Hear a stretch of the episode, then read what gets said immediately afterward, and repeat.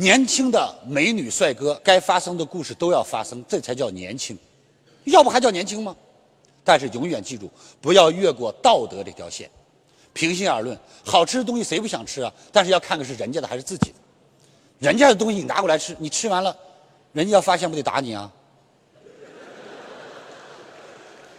所以呢，记住，人家东西看看，别拿着吃；自己家东西看好，也别让人家拿着吃，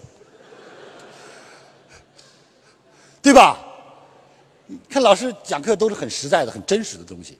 那有人说，老师，其实说实话，那万一我老公真有外遇了怎么办？老师教你三招拿下，OK？想听吗？这全是有危机感的女人的。记住，第一。如果一旦发现老公真有外遇，老师教你第一招：不打他，不骂他，就用感情折磨他。怎么折磨他？好好对他妈，好好对他爹，好好对他家人，好好对他孩子，对他们就一个字好。